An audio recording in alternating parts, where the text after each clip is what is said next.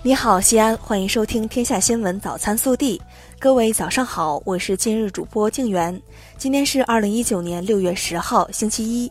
首先来看今日要闻。为把学习贯彻习近平新时代中国特色社会主义思想进一步引向深入。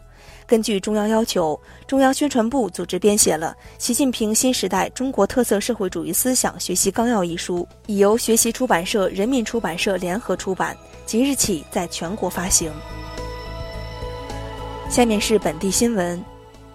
今年的端午假日和“夏爽中国嗨西安 ”2019 大西安夏季文化旅游活动启动相叠加，我市全域旅游持续发力。据统计。我市共接待游客五百九十八点四九万人次，同比增长百分之十二点七三，旅游业总收入三十四点九六亿元，同比增长百分之二十二点一五。据携程发布的《二零一九端午小长假旅游趋势预测报告》大数据分析，西安入围最受国内自由行游客欢迎的十大人气目的地城市，排名第九。记者昨日从市商务局获悉。端午节期间，西安消费市场稳定繁荣，人气旺盛。据匡算，全市实现商品销售额五十五点三五亿元，同比增长百分之九点六。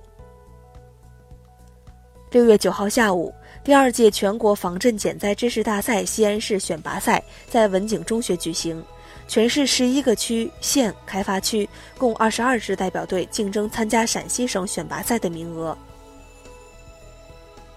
由西安市卫生健康委员会、西安市文化和旅游局、西安市老龄事业发展基金会共同举办的“老年大舞台 ”2019 致敬祖国活动启动，报名时间从明天开始，于六月十六号结束。报名可扫描下方二维码。六月八号是文化和自然遗产日，由腾讯和秦始皇帝陵博物院共同打造的“寻迹始皇陵”智慧导览程序正式上线。为秦陵游客提供博物馆概况、手绘地图、馆内导览、语音讲解、景区推荐路线、设施查找以及 VR 全景等智慧游览服务。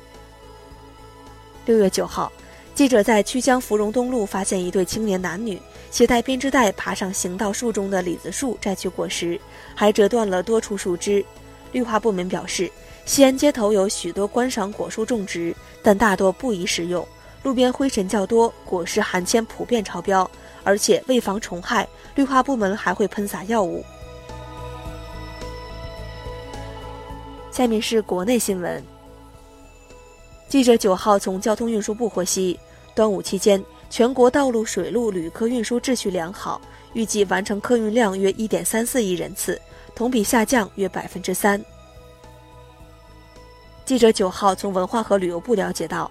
端午假日期间，全国国内旅游接待总人数九千五百九十七点八万人次，同比增长百分之七点七。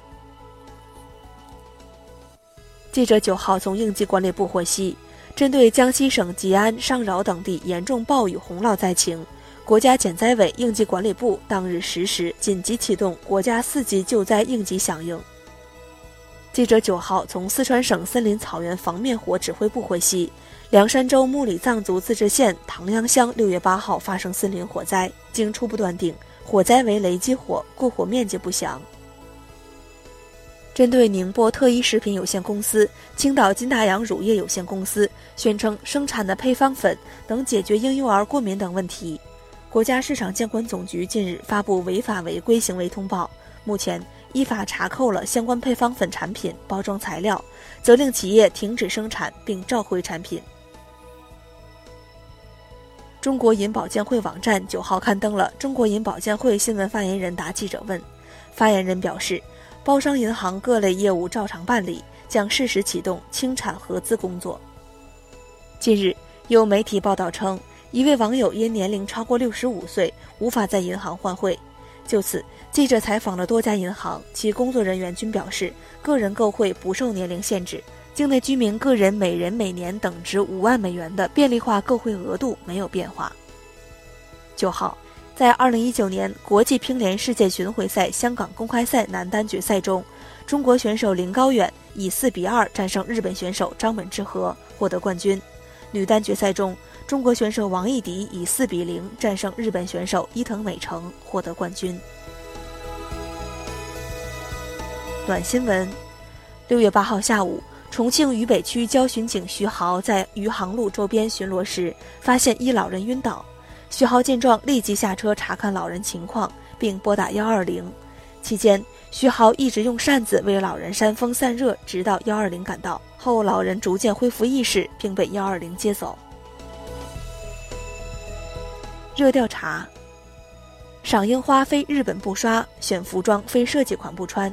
当下，一些年轻人超越自身实际，过度追逐所谓品质生活掩盖下的预消费、高消费。有仪式感不是坏事儿，但为不切实际的假精致，让自己焦头烂额就得不偿失了。你认为掏空他们的究竟是过度消费还是刚需？更多精彩内容，请持续锁定我们的官方微信。明天不见不散。